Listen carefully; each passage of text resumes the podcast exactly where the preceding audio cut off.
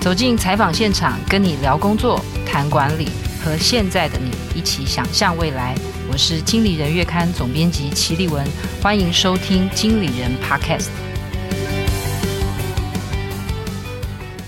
各位朋友好，我是经理人月刊的总编辑齐立文，很开心又来到经理人 Podcast 的总编辑会客室哦。今天要跟各位介绍的一位来宾哦，是著作非常丰富，然后也有非常多现场教学经验一位知名讲师，他是我手上这本书《游戏化教学的技术》，由商周出版，作者王永福。那我们请福哥跟我们的听众朋友打个招呼。各位听众朋友，大家好，我是福哥王永福，很高兴接受《金人月刊》的采访。是，今天很开心跟福哥聊天哦。然后因为照例我要采访一位作者的时候，就会做了很多他的功课，然后我就。发现说哇，他真的做了很多的事，几乎是我们一个媒体在做的事哦。他写书，他教课，他录 podcast，他常常做线上直播。其实跟我作为一个媒体的工作者哦，工作的内容已经非常非常相近了。然后重点是成效都很好，流量也很好哦。希望我可以慢慢的向他看齐哦。那我先介绍一下福哥，因为我去看了一下，呃，福哥自己有一个专属的网站哦。那里面就有一个栏目是关于福哥，那当然里面有很多丰功伟业的讲述哦。我只是稍微这些我不想讲，我比较想要讲的 是，里面有其中一个是城邦媒体集团何飞鹏执行长。在他的专栏里面，称福哥是一位追求完全比赛的职业选手，因为福哥是很厉害的简报啊、教学的技术的讲师，然后他也常常在训练很多的讲师，所以他自己不但是一个很好的讲师，他也教会了很多人成为更棒的讲师哦。呃，因为我的我们经理人月刊的创办人是 何飞鹏先生，然后我就。想说福哥出的每一本书，何先生都一定会写推荐文，然后都给予很多的好评。嗯、然后更重要的是，近期我看到何先生在脸书上面就说他要向福哥看齐，真假？所以我就在想说，福哥你怎么搞定我的老板的？呃，我没有搞定。我我我很非常谢谢社长对我的抬爱跟提携啦，啊。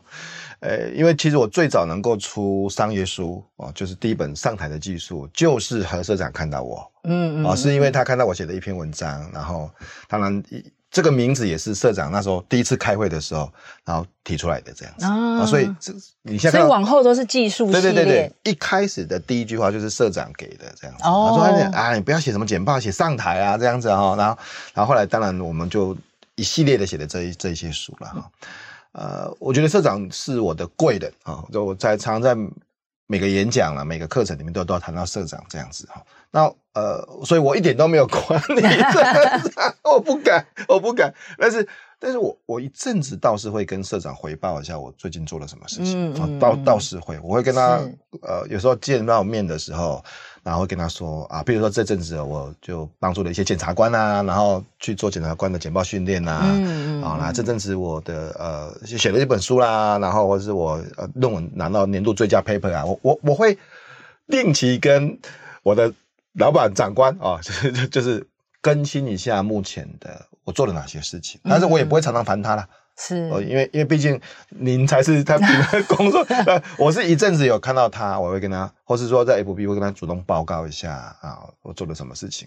啊，之前有有空，然后刚好社长也出书，那我就邀他来直播啊，就像这样采访这样子啊，所以嗯，会让社长知道我还有在做一些事情，但是我也非常谢谢社长，他很忙嘛，那你看他还会看到我的平常的一些小琐事，我现在还蛮开心的，嗯。对啊，我刚刚在里面学到了一些向上管理的技巧。我自己以前有做过一些向上管理的文章哦，它里面就讲说，其实老板不喜欢意外，然后你很多消息其实让老板知道，但是你也不要太烦他，因为他也不。所以我觉得这个里面有一有一些就是。很呃，有时候要主动的去报告，但是自己又抓到那个宽松之间的距离哦。嗯、对，嗯、我觉得蛮蛮有趣的。先破解我内心的嫉妒，就是被公开称赞这件事、哦。谢谢谢谢、欸，我我不知道你看到哎，我有看到，我有看到，的因为对，对对，他真的是公开的，是是是，我要 take 我的名字，我自己吓一跳这样子。真的真的，表示就就是因为我跟福哥还不是脸书的朋友，我等一下会加他。我马上就加我。但是我因为我是何先脸书的朋友，所以我也有看到。我吓到，我真的吓到啊！这个受宠若惊，所以我第一句话就是说。社长，你有什么事情，请交代我。是是是，好。那呃，其实我看到福哥，他也曾经受过很多媒体的采访。那大家常常都会提到他，就是本来因为福哥念的是呃专科的时候念的是土木工程嘛，嗯、所以他当过工地主任。那当然后来也在呃销售呃保险啊，或是销售的领域哦。嗯、那现在特别想了解，就是说，那怎么踏上这个职业讲师之路是？我的推测会是，可能以前在销售或是保险的领域就开始教，然后所以突然觉得发现自己很会教，决定要离开组织，所以我就决定成为一个职业讲师，是一个这样的路吗？呃。这个推测一半是对的，嗯、就是说，其实当然教学对我来讲不是意外啊。我在呃保险公司也受了很多教学训练，嗯，甚至更早之前我在呃五专读书的时候就已经在外面教电脑课了，所以教学对我来讲其实不是意外。嗯，呃，我们学校虽然我读的不是非常好的学校，但是我们学校的电脑课是我教的。因为老师发现，你不是学生吗？对对，因为老师就是在某一次课堂发现说，我都在打瞌睡，然后他就直接叫我起来说，哎，他本来只是要考我说，哎，那这个题目你去嗯解解看这样子，是，然后想说让我出糗嘛，对不对？然后他没想到我眼睛一打开，然后就把那个题目解完之后，开始教大家这个题目要怎么解这样子，嗯嗯，然后下课的时候我就告诉他，其实我已经在外面教这门课教一年了这样子，就是因为呢，我是民国，因为我们比较早嘛，我是大概七十。七七七年的时候开始就教电脑这样子，嗯嗯嗯、所以教学对我来讲不是意外哈。嗯，但是我在三十五岁要创业的时候，其实大概也花了一年的时间，嗯，去摸索，嗯，到底我适合做什么事情。嗯、我说过我呃，就像刚才总编辑谈到，我有呃工地主任的执照，我会做销售，嗯，我也读的是 EMBA 毕业，我会办活动。那其实我一年的时间去尝试了各种不同的东西哦。我后来发现就是说。哎，我对教学这个事情特别的投入，嗯、哦，我会花很多的时间去准备一场可能也许两个小时的演讲，我会准备两个礼拜，好、嗯哦，我我很投入，然后我会很专注，嗯、哦，所以一开始我我三十五岁、三十六岁决定创业的时候，就是从这个方向，是，但但是一开始其实我不是讲师，嗯，我是开了一个管理顾问公司，然后是讲师之一，然后另外主要是另外一个讲师，嗯，结果后来半年之内。讲师就跑了，这样子，然后我的合伙人也离开了啊，那整个公司就变成剩下我自己一个人，然后跟一个助理。是，我已经离职了，办公室租了，助理请了，老师没有了，我只能站在第一线，然后开始当讲师这样子。所以其实是一个，就是说你当时其实是看好讲师这个。就我熟悉，就我是是是。我熟悉这件事情，啊、但是并没有规划是我自己站在第一线，是。是。是，就很像是想要当我们讲，如果用演对，就比较是经纪人的角色，因为因为我熟悉嘛，因为熟悉这样子，啊、然后。我知道怎么安排这些事情，这样子。本来是想要退居幕后的，是。没想到半年之后，因为这些变成第一线的艺人。这样子，啊，因因为我们也没有艺人，所以自己是自己的经纪人，然后自己也上第一线演讲啊。对，那其实福哥出了非常多的书，他刚刚提到的一个是上台的技术，然后后来的系列都比较接近于教学，嗯，对，有教学，然后特别在疫情期间，其实福哥也等于是免费帮大家在疫情期间有的线上。教学哦，其实他也分享了线上教学的技术哦。嗯，那他最新的这本书是游戏化教学的技术哦，其实是他跟他的博士论文很有关系。那我刚刚就是想特别的想了解，因为福哥在他的。脸书上面，在书里面也有提到，嗯、他在写论文的期间哦，每天都四点多就起床，四点多，四点多。对，然后我刚刚就问他说：“你是因为写论文才这么早起？那你现在？”他说：“现在依然这么早起哦，嗯、就是说，因为其实你的工作也很忙，然后你又做了很多很多的事情，然后又要写一个博士论文，你怎么做这些时间的规划？或者是其实你也不差一个博士论文的？为什么你的人生好像？”总是有很多的事情要完成。嗯嗯，呃，我觉得这当然这里面有很多的不同的考虑。我们先来讲一下早起这个事情。嗯嗯、呃，我其实本性是一个夜猫子。嗯，呃、我我其实不是那种什么成型人啊，嗯、然后从小就立志向上啦、啊，然后走不不不不不不误会了，这这其实是个误会哈、哦。但是因为后来我开始写书，其实一开始读博士，然后也开始写书嘛，写上海的技术哈。呃，我我觉得写书是一个非常写作啦，这么讲，写作是一个非常好的考验，嗯、呃，你对时间安排的这个测试啊，因为、嗯、因为如果你精神不好，一定写不出什么东西啦。是，我想这个总编辑最清楚啊，就是你精神不好可以回 email，你精神不好也许还可以读书，嗯，你精神不好一定可以追剧啊，但但是精神不好一定写不出什么有品质的东西，嗯嗯、所以你就会发现。诶，写作这个事情是是会测试你整天的精神状态啊。是。那我在第一本书的时候，一开始写的是电脑书，嗯，电脑书。那时候早上也写，呃，中午也写，晚上也写。后来我发现，只要是中午写的都是垃圾，都不能用。所以，所以，然后最好的时间是早上，然后次好的时间是晚上。是。然后，呃，我就想说，哎，那我这两个时间，后来因为又要写博士论文，又要写书，嗯，我就想说，那我就早上写，晚上写。后来因为我有孩子啊，嗯，孩子是不会让你在晚上写作的啦，是是不可能的，是绝对不可能的啊，所以晚上就就就不见了这样子。我说早上写，呃，如果各位有小小孩就知道，小孩好像有父母侦测器，就是说你早上如果是六点半起来的时候，他也会跟着，跟着起来，对，他会跟着你起来，嗯，所以我就想说，哇，天哪，那这样我就没有时间啊，我根本就那时候他还没有上学。呃，我必须要找到时间是。有产出，对，其实是要找到时间，对对，所以我一开始是试着从六点，然后他也会跟着我起来，五点半，嗯，有时候还是会醒来啊，是，我就更早一点啦，五点总是不会的吧，对不对？五点的时候他睡得很熟，所以他不会起来，所以一开始是从这样子，就是我我因为有我有孩子，我有工作，我要写作，我要写论文，嗯。我必须要有一个专注的时间，嗯，没有人吵我的时间，嗯，啊，所以其实刻意的让自己在啊五点的时候起来啊，大概一阵子之后就变成生理时钟了，嗯，一阵子之后啊，所以我就从那个时候，我好几年了，大概五六年，说不定还快接近十年的时间这样子，就是我孩子现在已经十二岁了嘛，嗯，所以从孩子开始 就就开始呃写早起写作了，早起写作这样子，嗯，所以。一定要完成一个博士学位，这个心境是就觉得好像是人生的一个重要的梦想，uh. 还是对自己的期待？呃，本来是要放弃的啊。呃，认识我的朋友都知道，我博士读了十二年半，嗯，十二年半呢，十二年半是一个很可怕的时间。对，你小孩都十二岁了。对啊，对啊，对啊，所以正常是没有人会读到十二年半的。嗯嗯，所以意思是中间其实本来有段时间是要。放弃的。其实有的人中断就中断了。对对，甚至连我太太也告诉我，嗯、我我不需要去完成一个 PhD 的学位这样子。那、嗯、我们从结果来看，我拿到 PhD 之后，我也没有什么改变啊，我还是在教课，嗯、我还是在写作，是我也不是因为一个 PhD 就去做什么其他的改变，其实没有。嗯、但是，嗯，我我我在中间其实有两件事情是影响我。第一件事情是在呃一半的时候，就是在二零一七、二零一八。有个读者在我的新书签书会问我一个问题，他问我说：“人生有没有什么遗憾？”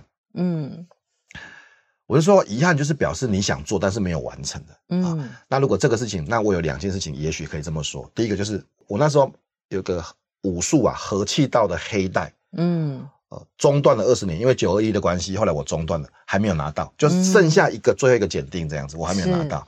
那第二个就是我 PhD 还没有完成。嗯，我那时候我是回答这件事情。哇塞，你有一点文武双全呢。啊，然后我回答了完这个问题之后，我回去想想，那我要让它变成遗憾嘛？嗯嗯嗯，我要让它变成遗憾嘛？我后来决定，我不要把这两件事情留着，有一天变成遗憾。我我现在还有、嗯、还有办法去完成它，这样子。是所以大概在二零一七、二零一八的时候，我就决定同时去处理这两件事情。嗯，嗯，那从那个时候到现在。这两个事情都完成了，是黑带拿到了，然后 PhD 拿到了，这样子，嗯，一开始是从这个起的，就是我不想留下一个遗憾，这样子开始的。我蛮喜欢这句话，因为很多人都人生都有很多遗憾，但是我们总是会羡慕别人完成了很多事情哦，然后就会觉得哦，我的人生就是有一两个遗憾。那我觉得福哥这个精神，我自己是蛮喜欢，就是说。我不想要留下遗憾，它不只是嘴巴上的一句话哦，还化为一个行动。但是这很累。是是是，对，好，接下来我想说，回到这个比较是福哥的专长哦，教学的技术这件事情哦，其实我在福哥的书里面一直看到，我觉得他有一个理念，我觉得蛮重要。然后我也想说，帮我们的读者朋友们探索一件事情，就是因为我我也在想说，教这件事，因为有的人会想说，我不一定是讲师，我也没有要教别人，但是其实。这一个技术哦，我觉得是可能你不管在职场上哪一个职位，多多少少都必须接触到的。就是比方说，主管常常会觉得说，我那个同仁哦，怎么讲都讲不听，怎么教都教不会，然后你会构成你的困扰，或者是你在职场上面你是平行的同事也会是这样嘛？因为你可能比他资深一点，你要教他。嗯。那到底我们怎么样把一个人教会这件事情？我觉得还是蛮重要的哦。那。其实我也常常在看我们组织里面有很多的新人的时候，确实啊，就是他就会去请教说这件事怎么做，这件事怎么做。所以其实我自己在准备这个采访的时候，我就想说，哎，其实教学的技术真的是应用的范围是蛮广的，不一定你必须是讲师，而是在你日常的工作，就算你是父母，你也要教你的小孩啊，嗯嗯嗯、你怎么教他，教的不会像在讲大道理，然后他很愿意吸收哦。所以我在想说，呃，我们大概往这个角度去思考。教学的技术，你可能就会觉得，哎，这个思考的范围整个打开了。嗯，嗯，所以我第一个想问福哥的是，因为福哥在我刚刚听福哥讲说，他专科的时候上课在睡觉，我就心里面想说，你就是那个讲师最头痛的听众之一哦。那你有在书里面提到，就是说，其实因为您的授课对象很多是他也是讲师或老师，对，所以其实老师会教。其实是可以影响到更多的学生或是听众哦，嗯、所以你这个想法是有什么感触的？就是比方说你是有遇过特别不会教的老师，还是 就是会让你都上课想要打瞌睡？就是他有那个什么触发的点？呃，因为我们是职业讲师，其实职业讲师是一个很严格挑战的教学现场。嗯，职业讲师跟一般的老师的差别是。我们的表现跟绩效跟钱是连接的，嗯，比如说你知道教的不好，你马上就没有下一场了，是，所以呃，我常常讲说没有不好的职业讲师，嗯，因为不好的都被淘汰了，哦，对，是，所以所以我们而且会口耳相传，这很可怕，很可怕，其实甚至也不会传到你身上，他就不邀请你了，是，哦，所以你看我在台积电上课，我在 IKEA 上课，连续都好几年，哈，很简单啊，就是你的客户他就是用他的。Repeat by 来去肯定你的教学表现嘛？嗯，但是这并不是每一个教学现场会发生的事情。嗯，啊，就像刚才总编辑讲的，我以前并不是特别特别 特别好的学生嘛。但我其实自己也，当然后来我也去大学教课了。我其实一开始在当职业讲师之前，也去大学教过书。嗯，呃，我我发现很多的老师是很有学问的啊，很有知识的哈。但是要成为一个老师。并不一定要求要有好的教学方法吧？嗯，没有啊。嗯嗯，一个好的老师要求的是你要呃有学问，然后通过一些测验，或是通过一些检定，或通过一些资格认证，或是写出一些论文。但其实很少有要求说老师要会教学这样的吗？没错，这就是我们何飞鹏先生创经理人的原因。他说：“你做主管，你不是因为你很会带人。”你可能是因为你把你原本的工作做的还蛮好的，嗯、对，嗯嗯嗯。但是下一个挑战，你要把一个人教会，嗯、而且比较我们看到的状况是，大部分的教学者其实是没有一个淘汰机制的啦，是是，其实是没有，其实是没有的，就是嗯嗯呃，在学校或者在就是不管是公立学校、大学，其实教的好不好也跟你的。存续没有关系，嗯、所以他会一直在这边哈。是，那当然有些系统性的问题我，我我没办法解决，我也不想解决。嗯嗯。可是身为一个职业讲师，我、嗯、我知道什么是有效的教学方法。嗯嗯。因为我说嘛，我们的好不好，早就客户是用真金白银来去做确定的。嗯嗯嗯。我只是想说，我们能不能去透过这职业讲师的职业选手的方法，去影响一般的老师？嗯。啊，所以我一开始的。初心从在写教学技术是这样子的，就是我想要把我们职业讲师我们每天遇到的这些方法跟挑战跟大家做分享，嗯，这是一开始的初心，嗯。嗯，只是如果只是从职业讲师的角度这样子，我觉得也很偏颇了，哦，也没有，所以后来为什么我坚持要把 PhD 读完，嗯，就是因为我相信一定很多老师会提出一些挑战，嗯，你这样的方法也许在职业现场有用。对学术有用吗？嗯，它有理论支持吗？是，它有 theory base 吗？它有它有呃 research 的 study 吗？嗯嗯嗯，那可以啊。我觉得我应该站在大家的立场，就是好，那我也把这个学位拿到，嗯、然后也写相关的论文。嗯，那我总是会可以补足这一块吧。那这样子，这个时候我就会有呃很坚实的实务经验。嗯，那我也会很扎实的理论基础，这样子，然后我也有学术的资格。嗯嗯嗯，我我觉得在这样的一个综合的状态之下，也许我还可以影响更多希望教学更好的老师，然后啊、呃、让他们知道，其实总是有一个更好的教学方法啊，只是他们还没有发现而已。这样。嗯，其实福哥，我觉得他刚刚讲到一个很重要的重点，就是有很多时候我们做某一个工作，是因为具备了可能。呃，学历上面的条件，嗯、但比方说，哦，因为比方说，过去如果我是师范大学毕业或是专毕业，也许我就可以直接进到学校教书。但是呢，我是不是能够做到这个传道授业解惑的这个技术？其实有时候在学校里面或者是在组织里面，未必有那么多的琢磨。嗯嗯、对，嗯嗯，嗯那因为。福哥写了那么多教学的技术，那您刚刚也提到说你是又回到校园里面，等于是理论跟实务你都兼备了。那我现在想要请问，就是说你自己，不管你是作为一个听众也好，或作为一个台上的讲师也好，你觉得会教不会教，你自己怎么判断？就说，哎，这个是很会教，那他是用什么来判断的？我其实从很简单，从成效来判断。嗯嗯，嗯，成效就是说，如果一个教学，我觉得一个好的教学者了哈，应该教完之后，让台下觉得他自己很厉害。嗯，他自己有一些的收获，他自己有一些学习，呃，留下了一些学习或者改变哈。但是大部分的教学者有时候会变成另外一个极端，就变成教完之后，台下觉得讲师自己很厉害这样子啊。那我觉得这是完全不一样的哈。所以从成果导向来去看，今天我假设我今天教一个新人，哦，像齐总可能要教一些新人啊，或是一些新进的编辑人员，那教完之后他会了吗？嗯，他学到什么事情？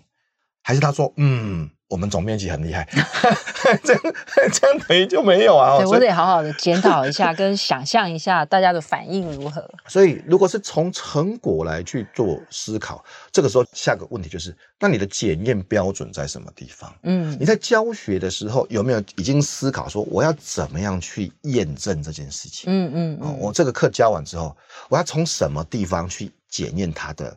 学习跟能力，嗯，譬如说，就以您最熟悉的，不管是公司内部事务编辑，或是这些文案撰写能力，对不对？嗯、最终就是你要产出一些事情，嗯，所以我是不是应该去思考说，这门课这个教学的过程，最终的产出会是什么？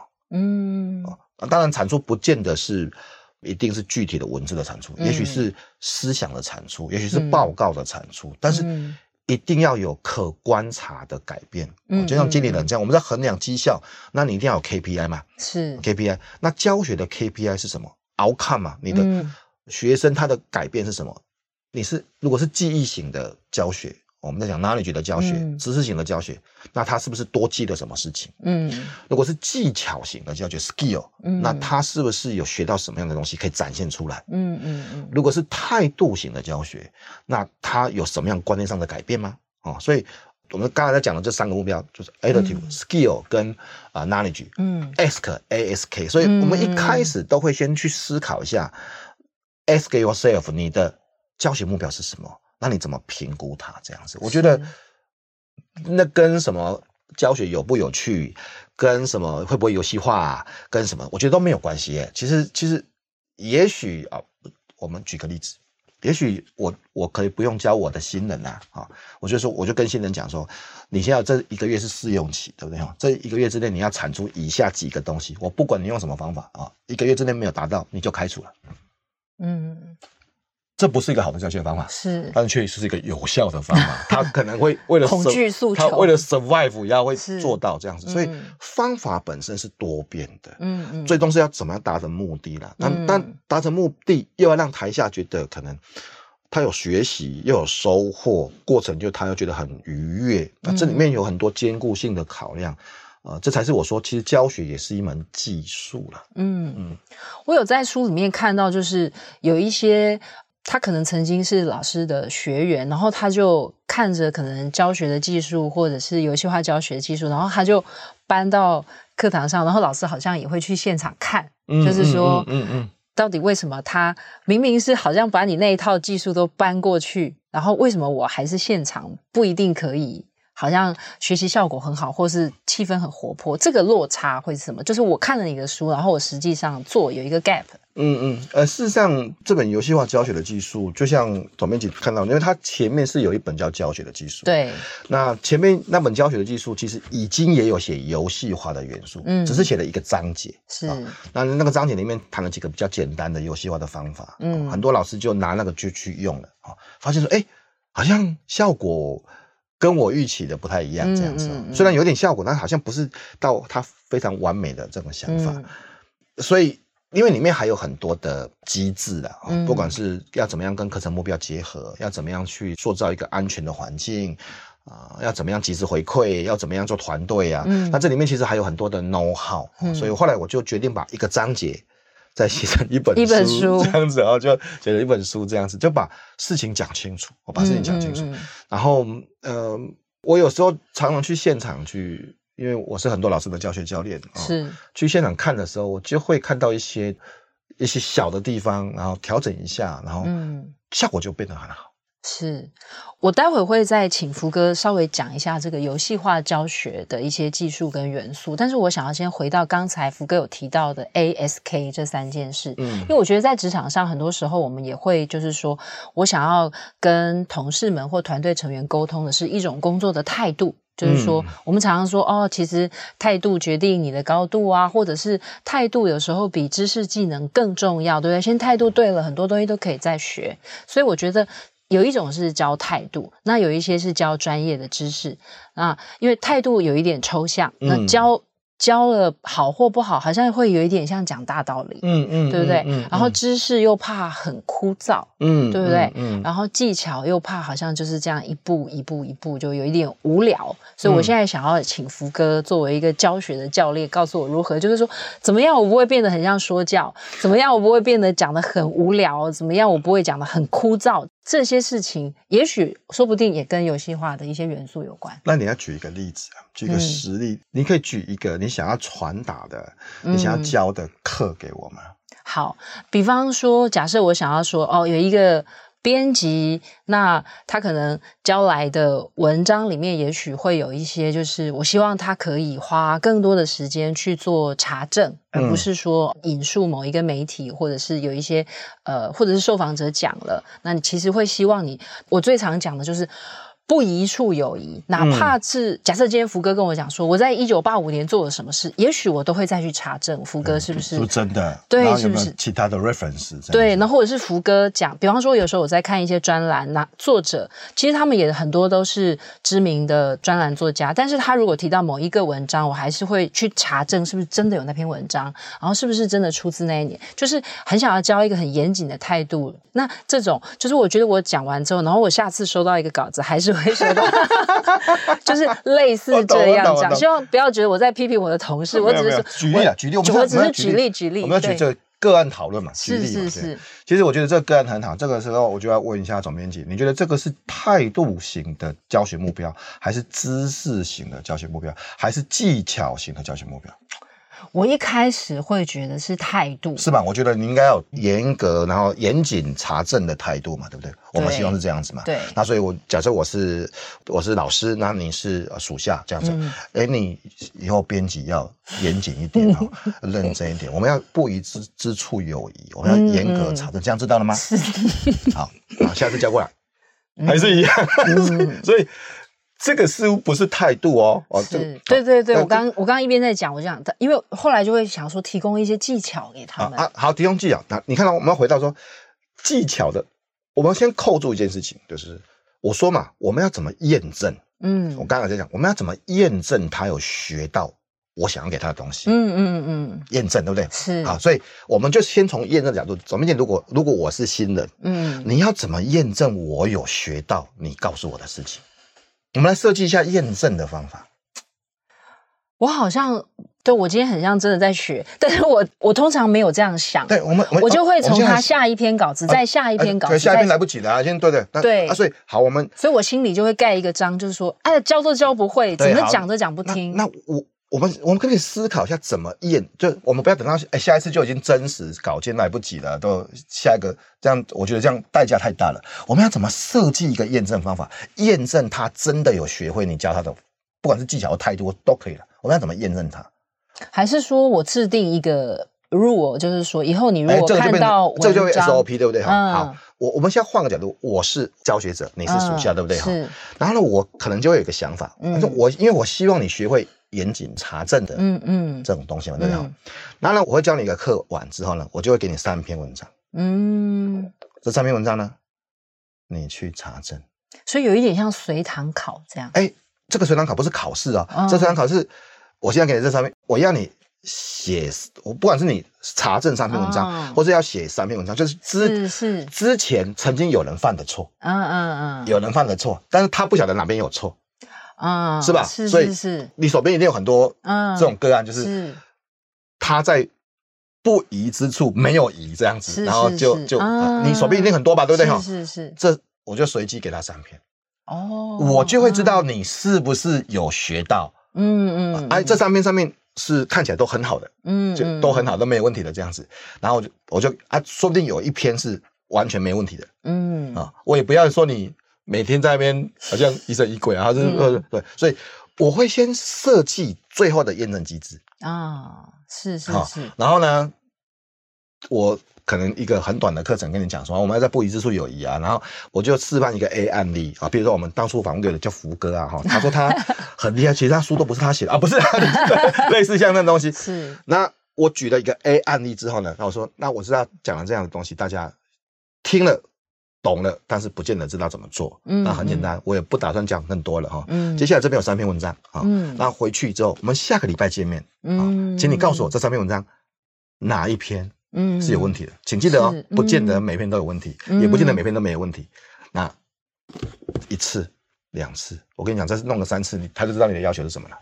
哦，所以设计那个检核的机制，而且要及时，就是不要等到再下一次。因为我觉得在教室里面犯错都是代价很低的。嗯，教室里面可以犯错啊。对，对我等到他下一次写了一篇，然后我在那边挑他错误，不用不用，我们先把那个。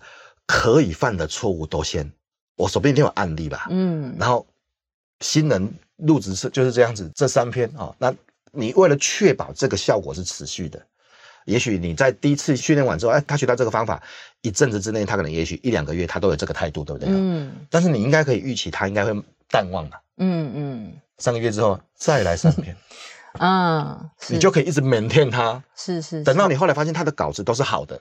你就知道说他已经进到一个好的循环了，这样子。嗯，好，那我可能再追问一下，就是说，所以，比方说，如果是比较技巧性，比方说，我想要教同事怎么接待客人啊，或者是说怎么跟受访者互动，所以，如果我做一遍给他看，然后请他再演练一次，还是说我要设计那个检核的机制，因为他照着我演，感觉就是他只是照着我的方式做一遍，所以我应该要在。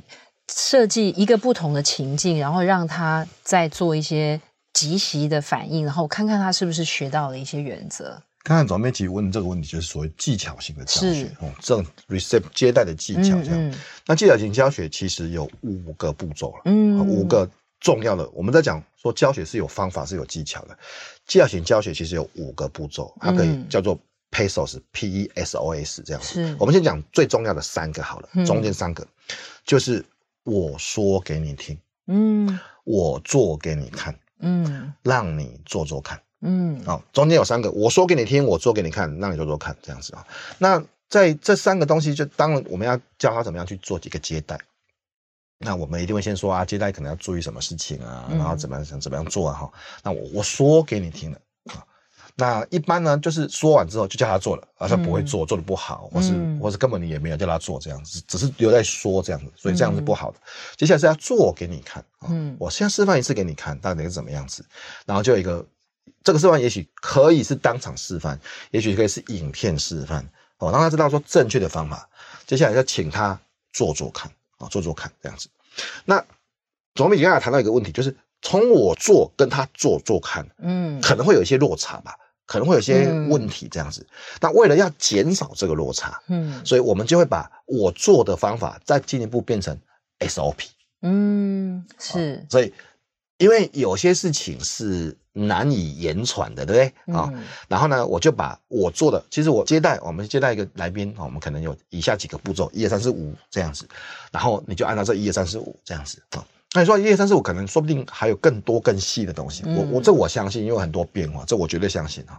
但是你的要求也不是这样子，你先让他把一二三四五先顾，先学得会。对，哎，先八十，先七十分哦，先过关，不一二三四五啊，一二三四五，接下来再一之一，一之二，一之三，一之四，那再谈这个事情。所以我认为呢，在。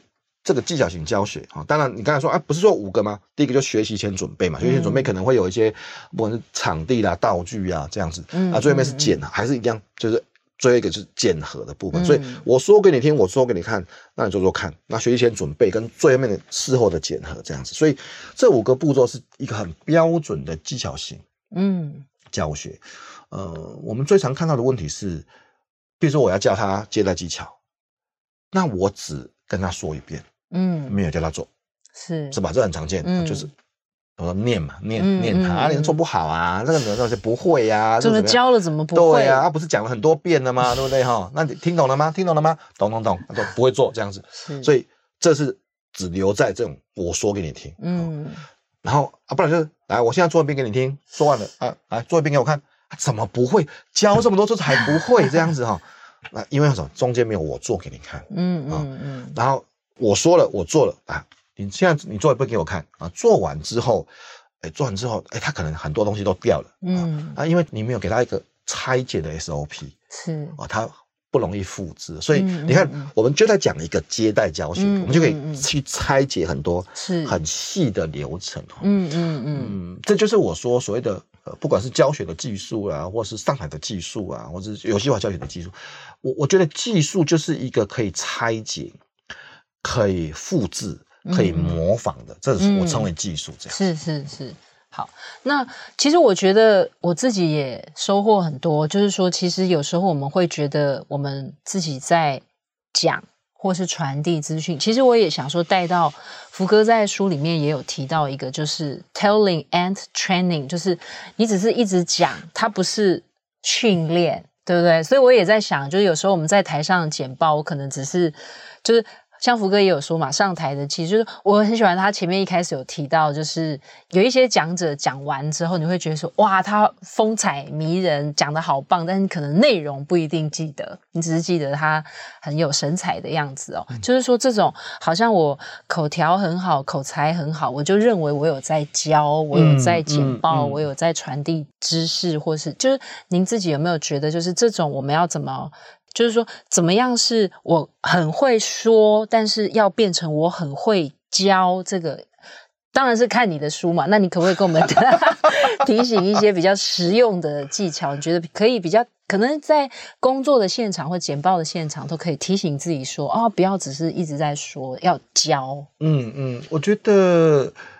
还是要回到说你的目的是什么呢？嗯，简报简报的目的对我来讲，简报的目的是说服嘛。嗯，那教学的目的是学习嘛。嗯，那演讲可能有时候是基于说服，有时候是基于学习，就看看你的目的是什么这样子。呃，所以如果我要给大家提醒，我们先离开这个技巧性，因为技巧有很多方法啦，不管从上台像投影片啊，教学像互动教学，甚至一般是像什么团队啊，这谈谈戏，呃。第一件事情就是我们刚才谈到，你要怎么检呢？嗯、你心里面有没有一个检核的标准？嗯，你心里面对于这场简报，或者这场教学，或这场演讲，在结束之后，你希望留下什么？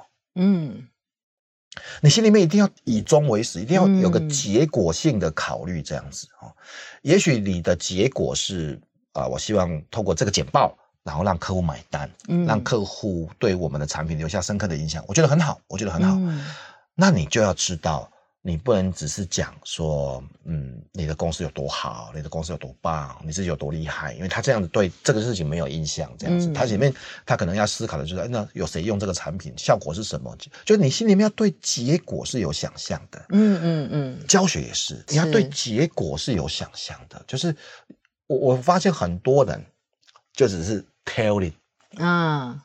Telling，telling 啊，反正我就讲我想讲的嘛。是，对。那至于你有没有学到，你有没有吸收到，It's not about me. Telling，I I just want to telling 这样。哎，福哥，那我打岔，我突然想到，因为有一些人的简报的会有一个，就因为你刚刚讲以终为始，结果很重要嘛。所以有一些人在做简报或者是在教学，他最后会说有一页就是今天给你三个 take away。哦，take away，这样算是一个好的方式吗？好，今天给你三个 take away。好。好那这个 take away 是真的 take away 吗？呃，如果这个算是对不对？嗯、那我们以后就一开始就今天三个 take away。哦，对，就是是，就这个 take away 是真的有 take away 吗？哦、就是我真的带回家。这个 take away 是真的有 take away，、哦、是，是是。说不定我们可以反过来，对不对？我们今天在一开始啊。今天我希望在学完之后，嗯、你有三件事情可以 take away。嗯嗯嗯。First, second 跟 third，对不对？嗯、然后中间我叭叭叭教了一堆，对不对？好，最后面还是要回到说，所以他真的有 take away 这三件事情吗？嗯嗯嗯。所以这不一定哦，这很难说。嗯，嗯，嗯。今天我希望透过今天的课程，给各位新进的编辑三个 take away 啊。那讲完一个小时之后。所以你们 take away 了吗？是是 啊，对，我觉得这个是很好的提醒，因为我们也因为刚刚就讲说，哦，那我要给什么很重要，所以我就把它列出来。但是其实我觉得更真实的是，你到底有没有真的心领神会，真的带回家？Yeah, yeah, yeah. 然后我我觉得确实我自己也得到一些启发，是觉得说，就是我们常说，比方说在。经营上面要以客户为中心，然后其实那个以听众为中心，嗯、那个那个是真的要放在心上，你才会把它转化成一个不是只是你自己在展现你的知识技能而已。我觉得这个还我自己也得到了一些提醒哦。接下来再讲这个游戏化，因为我们刚刚其实在讲教学哦，然后我觉得可能有一些人对游戏化的教学的技术加上游戏化这三个字，会觉得说好像。是不是就是让它变得好玩？嗯，然后加加入一些啊，我可以举手，我可以抢分数的这种，就是我们用这么粗浅的认识或者是一些错误的认知。福哥有没有觉得，到底游戏化跟教学？我现在会认为说，比方说，我有时候面对高中生或大学生，啊、我觉得他们都不听，他们都没有人要听我说。是吗？你也会这样？我有时候会这样觉得，就是他们会因为又有手机的时候，他就没有要听你说话，所以我我我有时候会觉得说，那是。是不是？我觉得，哎、欸，我要设计一个机制让他举手。那你觉得会吗？他会举手吗？我上次在一个场合，是因为那我要去，我要演讲前，主办单位跟我说，我们今天有设计抢分机制。然后，所以他就说，你尽可能的让他们，他们本来就已经有一个机制，对，他本来就有一个机制，他就跟我说，你尽可能的让他们可以抢答。他就说，他们哈，你如果没有让他们有身体上的活动，他们大概三五分钟就会就不行了。所以我只是在想说，他只是一个，比方说提神醒脑、提升专注度，还是说它是一个怎么样的效果？好，我先从后面这句话来回答，就是说，所以刚才总编辑也谈到说。如果他没有参与，他三五分钟就不行了。嗯，这是结论嘛？是这结论，就他真的会不行嘛？他、嗯、他真的会不行啊？就是对。呃，我们会有一个想象，总编辑，嗯、呃，技能杂志这么有名，对不对？去到那现场应该万众瞩目，然后学生都非常的热烈参与。因为学生不一定知道经理人月刊。是 是，是，所以不要说谁都一样啊，谁都对就都会有这个问题。就他觉得这跟我没有很遥远嘛，对不对？哈，可是。我觉得第一个正确的想象就是，如果学生没有动机，那才是正常的。嗯，啊，这是第一个，我觉得在教学的第一个要正确的想象。嗯，不是因为你有名或是没有名，是不是因为你的课好不好？不不不不不，就学生没有动机，这才是一个正确的想象。或是有一些人可能只是被公司或是被主管派来上课，企业也是一样，是企业也是一样。嗯，我在很知名的上市公司上课。大家觉得，哎，来上课是福利啊，对不对？嗯、他可不这么觉得，他觉得说，嗯、我今天还可以工作，工作做不完的，我还在这边上课上一天，干嘛这样子？所以没有动机才是正确的想象。是，然后这个时候不应该去思考说啊，为什么他们没动机啊？为什么这这个？我觉得这个就是制度上的根本问题，我们不要去想这个事情，也也不要想到什么教改啊，不要想到说什么，这我觉得这个都太遥远的事情。现在的问题就是，那为什么为什么我去的时候他们都很有动机？嗯，哎，为什么你刚才那个一个很简单的设计，他我知道他背后可能会有团队的积分啊、抢答机制，他就会有动机。嗯，好，所以我们第二个推论就是动机原来是可以设计、可以被影响的。嗯啊，动机可以设计可以被影响的。那第三个，我们也可以去想的是，那如果我们设计的动机跟参与，他可能会有更好的学习或收获。嗯啊，不然他就没有在这个现场啊，他完全都没有接受到任何的东西，这样子啊。嗯，所以我觉得我们在思考游戏化，大部分的人的问题是啊，所以然后说爱玩游戏喽。嗯，游戏化我们谈的是一个专业的名词。Gamification，嗯，哦，它是一个专业的名词，它也不是用在教学上面而已啊。嗯，像之前 Nike 哦，嗯，你跑步就可以有排行榜、有积分跟跟同彩，大家都每天很努力在这个散步啊、走路啊、跑步啊。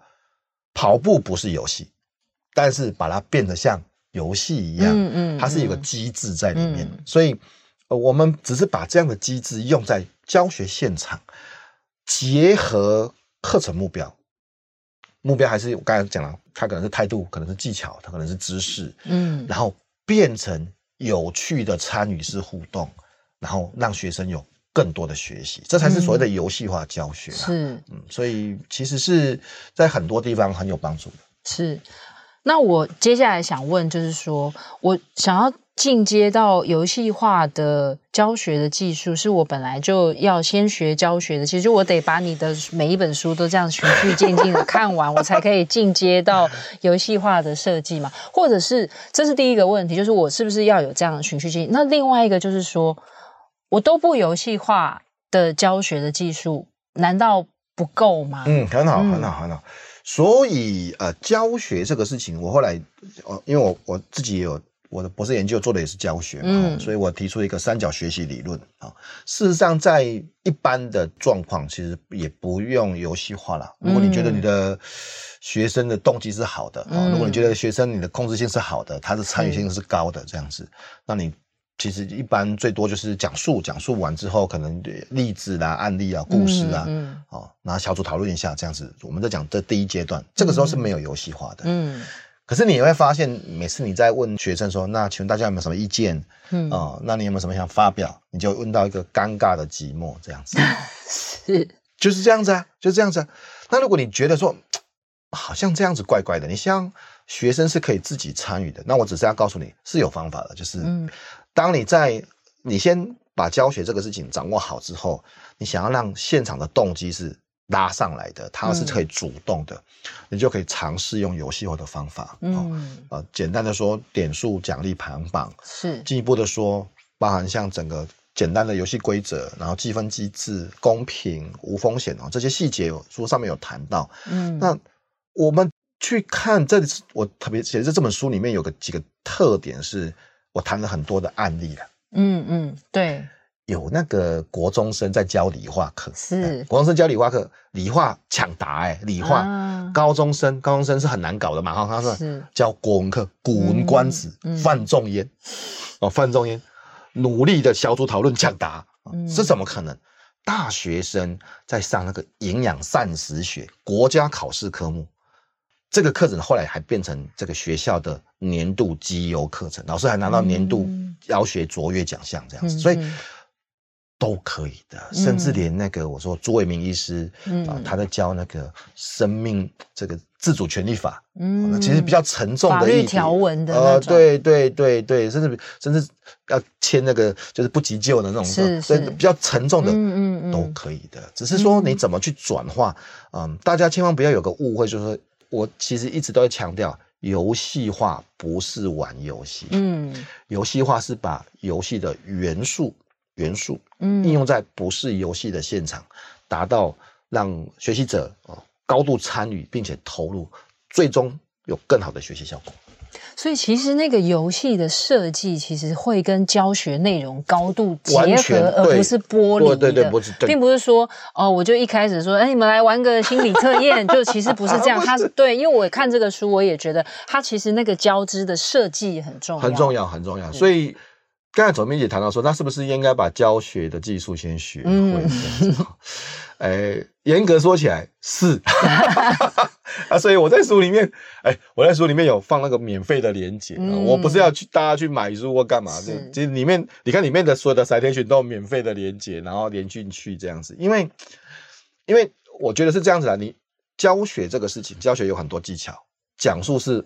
我整理了二十四种技巧，讲述是其中一种而已。嗯啊，你看，你才会一种，就你还有二十三种啊，小组讨论、问答啊、演练，刚才在演练哈，那那这些事情，你要先会很多技巧，嗯，然后你要掌握你的教学目标，然后最后面再搭配游戏化，是这样才是一个完整的课程设计。这样，嗯。其实大家也可以，就是你就是在 Google，然后打王永福三个字，就可以连到他的网站。他的网，我觉得福哥很大方啊，就我觉得知识是用来分享的，嗯嗯嗯、不是私藏在自己身上，或是为了特别要赚更多的版税或什么。当然这也很重要，但是我的意思是说，它其实上面是一个很丰富的学习的资源哦，所以大家真的上去看福哥把很多的影音文字的内容都释放出来。我们有上进查证之者吗？有 有有有，我有我有。这是一个很好的态度。谢谢谢谢。好，最后想问一个问题，就是因为福哥有一本书叫《生活与工作的技术》，我想也。做一个总结，就是说，其实因为福哥做很多事情啊、哦，然后他又有线上课、教学课，然后自己也录 Podcast，做很多事情。就是你怎么在这个工作与生活取得一个平衡？嗯，其实我觉得我不知道怎么说平衡这个事情了，但是我觉得我是很聚焦的。嗯，就是我工作的时候，我会很专心的工作。我很早就起床，然后我非常非常专心的工作。嗯、我知道我最好的时间是早上，所以我所谓的早上指的是吃午饭之前，嗯、所以我都会一点半才吃饭这样子。嗯、那早上五点到一点半就已经七个小时了，这其实就是一般人的工时，一天的工时。对，然后之后下午，你看我又要练习铁人铁人三项的比赛，我要运动，我要吹萨克斯风，我要耍废啊，所以等于说我的，如果我要形容我的人生。是有点像，因为我喜欢喝 espresso，嗯，我喜欢喝 triple espresso 啊，嗯，那种很浓烈的萃取出来精华这样子啊，所以就像一小小杯这样，对啊，自己很多人都觉得喝那个真有在喝吗？自己做才会有在喝这样，而且我就是全手动的啊。啊，我要说的就是，我用集中的时间，甚至给自己的一些压力，把一些精华萃取出来，嗯，那我下午就耍废了，嗯，我下午就耍废。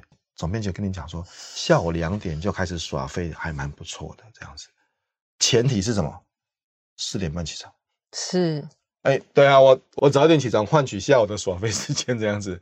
所以这个有人要说啊，可是我嗯不是自由工作者啊，我又不是像你这样子可以控制自己的时间这样子啊。